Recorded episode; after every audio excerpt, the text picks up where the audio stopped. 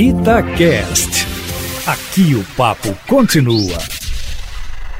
Em situações como a que vivemos agora, é comum as pessoas sentirem medo. Eu diria que é normal, inclusive, porque são momentos nos quais nossas vidas e as de pessoas queridas estão sob risco. Nos sentimos inseguros quanto ao que está por vir. O medo, a princípio, não é algo ruim. Ele revela certo instinto de autopreservação do ser humano, de modo que passamos a agir para evitar o que nos ameaça. O problema, contudo, está no medo excessivo que tende a se transformar em pânico. Quando isso acontece de forma generalizada, a sociedade se transforma num cada um por si e Deus por todos. Vira o caos. A possibilidade do pânico se generalizar sempre existe, principalmente pela disseminação de boatos e de falsas informações. As denominadas fake news fazem um estrago danado nesse sentido. E já estão circulando nas redes sociais mensagens que fazem menção à criminalidade nesse período de isolamento social. São mensagens que disseminam mais medo e insegurança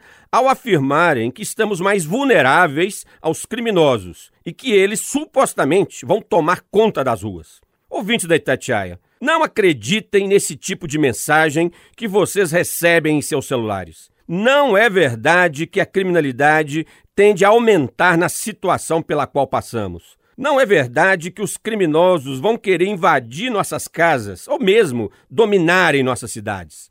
Pois o que tende a acontecer é exatamente o contrário. O isolamento social a que estamos submetidos vai diminuir e muito as oportunidades para o cometimento de atos criminosos, principalmente homicídios, Roubos e furtos são crimes cujas ocorrências terão reduções bastante expressivas nas próximas semanas. A explicação para isso é simples. Esses crimes, para se realizarem, necessitam do encontro entre as pessoas, no caso, entre autores e vítimas. Mas como as potenciais vítimas estão isoladas em suas residências, as chances então para a efetivação do crime são quase nulas. Roubo e furto de celulares, por exemplo, acontecem geralmente nas regiões comerciais de nossas cidades, que estão praticamente vazias. Nem mesmo o furto e roubo de residências deve aumentar, porque a vigilância dos vizinhos está acentuada nesse momento, diminuindo a facilidade dos criminosos. Além disso, a presença ostensiva da polícia nas vias públicas